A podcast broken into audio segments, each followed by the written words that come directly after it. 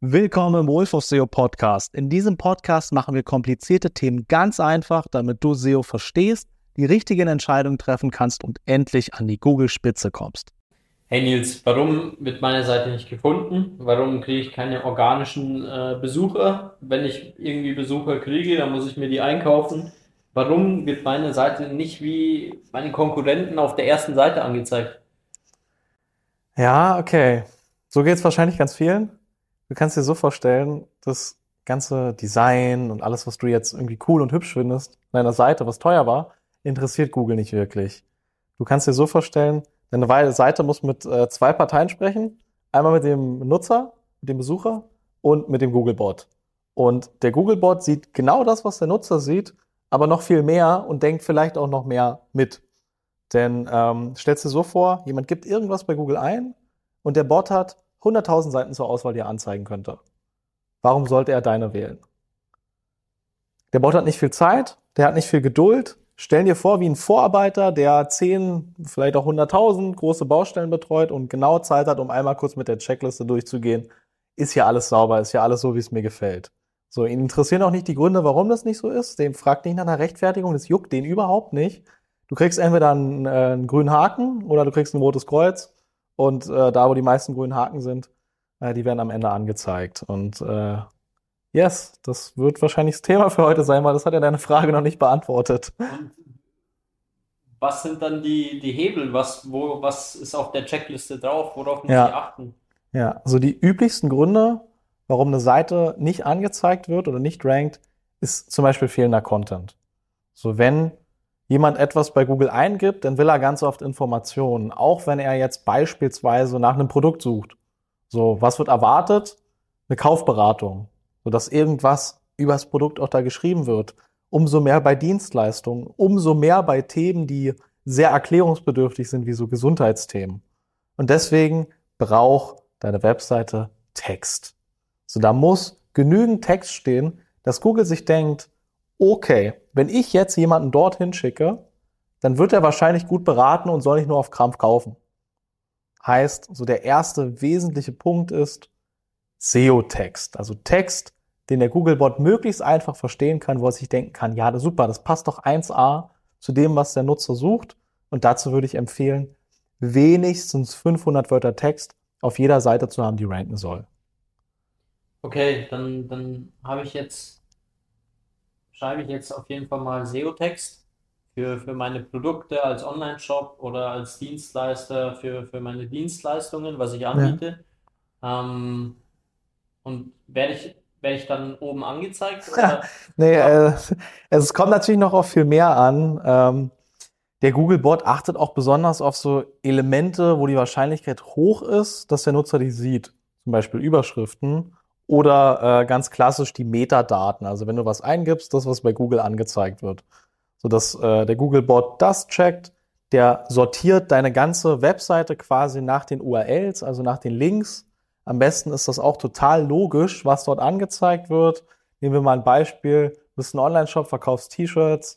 Äh, coole T-Shirts.de slash rote T-Shirts slash Größe L oder slash coole, Klamot äh, coole slash T-Shirts slash, keine Ahnung, äh, V-Cut T-Shirts oder was auch immer war jetzt nicht das beste Beispiel, aber dass so die Elemente, die für Google relevant sind, auch das Keyword beinhalten, für was du ranken willst. Um mal ein paar aufzuzählen, Metadaten, Überschriften, die URL, ähm, Bilder kann Google ganz schlecht lesen, da kann man so einen Alternativtext, heißt es, hinterlegen. Damit kann man Google quasi genau sagen, was da drauf ist. Das solltest du auch machen. Also das wäre der nächste Punkt. wenn man jetzt so überlegt, Mist, ich habe ja fast gar keinen Content auf meiner Seite, wo kriege ich denn den jetzt her? Äh, kopieren ist eine ganz schlechte Idee. Da gab es für Gutenberg Ärger und äh, da gibt es auch bei Google Ärger. Denn du kannst es dir so vorstellen, bei jeder Seite, bei der du möchtest, dass die bei Google rankt. Guckt sich Google die dann an, okay, ich habe hier schon in meinem großen ähm, Repertoire 90.000 andere Seiten. Warum soll ich denn deine jetzt noch mit da reinnehmen? Dann wird erstmal abgeglichen, okay, hast du hier kopiert, hast du hier irgendwo Inhalte von woanders übernommen, gibt's die irgendwo anders schon. So ein ganz tückisches Beispiel dafür ist, ähm, dass viele Shops beispielsweise auch ihre Listings bei Amazon oder bei eBay oder bei anderen Seiten haben und dann haben sie quasi ein Produkt dreimal und haben überall denselben Content. So, dann sagt Google sich, äh, schaut sich das an und sagt, okay, genau das, was du jetzt hier ranken haben willst mit deiner Webseite, hat mir Amazon schon einmal gegeben und hat mir eBay schon einmal gegeben. Und dann im Zweifelsfall rankt dann deine eigene Webseite nicht, sondern es rankt nur das Amazon-Listing. Das wäre dann ein super blöder Case. Gibt da auch zwei Beispiele, was nämlich nicht ganz so schlimm ist, wenn du auf deiner eigenen Seite Inhalte mehrmals hast. So manchmal ist es so, du hast irgendwie ein schickes Banner oder du hast deine Gründerstory oder irgendwas, was halt dann auf mehreren Teilen deiner Seite ist. Das ist nicht schlimm. So, solange sich einzelne Unterseiten nicht zu mehr als 50 Prozent überschneiden im Content, ist es für Google fein. Was aber kritisch ist, ist, wenn du klaust. Heißt, wenn du jetzt sagst, alright, äh, ich kopiere einfach den Text von meinem Konkurrenten runter, der ist gut, setz den bei mir hin, ändere vielleicht nur ein paar Worte oder teile den Text anders auf, damit es nicht so auffällt. Aber der Googlebot gleicht quasi alles, was er schon hat, ab mit dem, was du lieferst, was du, wofür du ranken möchtest. Und es sollte nie mehr als 50 Prozent dupliziert sein. Und du kriegst auf die Finger gehauen, wenn du bei anderen Seiten klaust. Okay, also ich, ich muss On-Page optimieren. Ja. Ich muss ähm, Content und SEO-Texte erstellen. Ja. Ähm, und dann komme ich an die Google-Spitze. Ja, das reicht auch noch nicht ganz. Äh, ne? Wir werden auf ganz viele der Themen auch nochmal in separaten Episoden tiefer eingehen. So, was leider auch sehr wichtig ist, ist noch das Technische.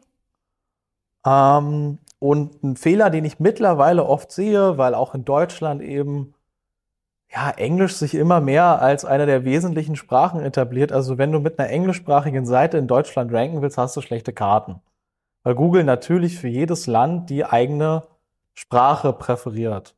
Heißt, wenn jetzt zum Beispiel deine Webseite, weil du irgendwie eine coole Fashion-Brand bist oder irgendwas, was sich an eine junge Zielgruppe richtet, machst und deswegen von vornherein alles irgendwie cool auf Englisch sprichst und brandest, weil du ja irgendwann international und ganz groß werden willst, Du denkst sich Google erstmal, okay, du kommst aus Deutschland, das Unternehmen sitzt in Deutschland, dein Zielmarkt ist Deutschland und du sprichst Englisch. Bro, ähm, macht erstmal keinen Sinn. Deswegen präferiere ich die Seiten, die in der Landessprache äh, mit mir sprechen und ranken wollen. Das ist auch noch so ein wesentlicher Nachteil. Was du dir auch vorstellen kannst, ist, dass der Google-Bot jede einzelne deiner Unterseiten checkt. Und wenn die ungefähr länger als drei, vier, fünf Sekunden lädt, der Bruder hat keine Zeit. Der zischt wieder ab. Der sagt, alles klar, ich konnte jetzt ein Drittel der Seite laden, aber tick, tick, tick, ich muss weiter. Heißt, wenn die Seite zu langsam ist, dann läufst du Gefahr, dass Google die gar nicht mal komplett crawlt und sich dann sagt, ey, fuck it, man, das ist es nicht wert. So, äh, die Leute hier in Deutschland, äh, in der Pampa haben 3G-Netz und in der Bahn gar keins und äh, die können das sowieso hier alles gar nicht, gar nicht lesen und sehen. Da mache ich die Biege. So ein, ein, ein kritischer, also ein paar weitere technische Sachen, ne? das ist jetzt wirklich nur für den Fall, dass die Seite gar nicht bei Google auffindbar ist. Das bringt jetzt keine Top 10 Rankings, nur um äh, dem mal so vorzubeugen. Es gibt so eine Robots-TXT-Datei, die sagt quasi allen Bots, wer darf rein, wer darf nicht rein. Das ist wie der Türsteher. Mhm. So, und wenn man da Google drinstehen hat, dass der Google-Bot draußen bleiben soll, dann ist das ganz kritisch. Das wird oft genutzt, wenn man ja irgendwie mit Spam zu tun hat oder nicht will, dass bestimmte Tools die Seiten crawlen und die Informationen dann dort rausnehmen. Dafür ist die eigentlich gedacht. Aber manche Content-Management-Systeme, ähm, darunter auch WordPress, hat das standardmäßig quasi angestellt. Wenn du eine neue Webseite erstellst, dann gibt es in den Einstellungen so, eine, so ein Setting, was heißt, Google erlauben, diese Seite zu indexieren, ja, nein. Mhm. Und während man halt noch an der Seite äh, rumtüftelt und die noch erstellt, ist es oft auf Nein gestellt. Eben aus gutem Grund. Das Ding ist noch nicht fertig. Ja. Es ist noch nicht präsentierbar. Und ähm, das muss man dann natürlich am Ende auch wieder ausstellen. Ja. Also, dass das nicht verhindert wird. Und ähm, eine weitere Sache, die halt versehentlich mal passieren kann, ist No-Index-Tag. Also du kannst quasi auch Google sagen, hey, ich will, dass diese Seite rankt und ich will, dass die nicht rankt. Wo das üblicherweise gemacht wird, ist, wenn du jetzt äh, den Datenschutzgenerator oder den Impressumsgenerator irgendwie benutzt und dort 99% Duplicate Content ist, außer irgendwie deine Firmenanschrift. Sowas stellt man oft auf No-Index, weil du vielleicht auch gar nicht willst, dass irgendwelche Bots äh, deine Unternehmens- und Personendaten da rausfischen. Deswegen wird das auch ganz gerne gemacht. Ähm, nur ist es natürlich blöd, wenn man jetzt vielleicht auch versehentlich den Tag setzt bei Seiten, die durchaus ranken sollen. So, das, da hat man oft, äh, wenn man irgendein SEO-Tool nutzt, zum Beispiel Yoast bei WordPress, quasi ein Setting, äh, ein Hebel, der sagt Index, No Index. Und ähm, da sollte man auch drauf achten. Äh, eine technische Sache noch, so das sind die nervigen Sachen, das sind aber auch die, die halt dann ganz grob blockieren, was das Ranking angeht. Wenn du eine ganz beschissene URL-Struktur hast. So vielleicht kennst du auch noch so alte Online-Shops, die ähm, noch keine lesbaren URLs haben. Dann hast du irgendwie Kategorie 5x1281 und dann xx469 und dann sind so diese Produktcodes, die du manchmal äh, siehst, wenn du mal auf die Rückseite von irgendeinem Produkt guckst, was du hast, wo dann irgendwie der QR-Code ist und dann ist da irgend so ein komischer Produktcode oder sowas drauf. Und stell dir mal vor, der Googlebot funktioniert eben so, der guckt sich die Sitemap an. In der Sitemap stehen alle URLs von der Seite drin. Und vergleichen wir mal zwei Seiten. In einer steht dann ähm, t-shirtshop.de, T-Shirt, äh, keine Ahnung, XXL T-Shirts. Okay, und dann sind da die ganzen anderen Größen und halt eine logische, sprechende Sortierung. Und auf der anderen Seite hast du eine Sitemap, wo nur URLs drin sind, die nur dieser Zahlen-Buchstaben-Salat sind, wo Google sich denn denkt, was soll ich denn, was ist das denn, Mann? Da muss ich mich ja jetzt richtig durcharbeiten, um überhaupt zu raffen, was dahinter steckt. Und je schwieriger du es Google machst, genau zu verstehen, wofür deine Seite geeignet ist, desto unwahrscheinlicher ist es, dass du rankst. Das sind so ein paar wesentliche Fehler, die jetzt so ins Technische gehen. Mhm. Ja. Okay, also ich, ich muss quasi Google, egal was ich jetzt mache, so leicht wie möglich machen, mich zu überstehen. Genau, sonst macht's ein anderer.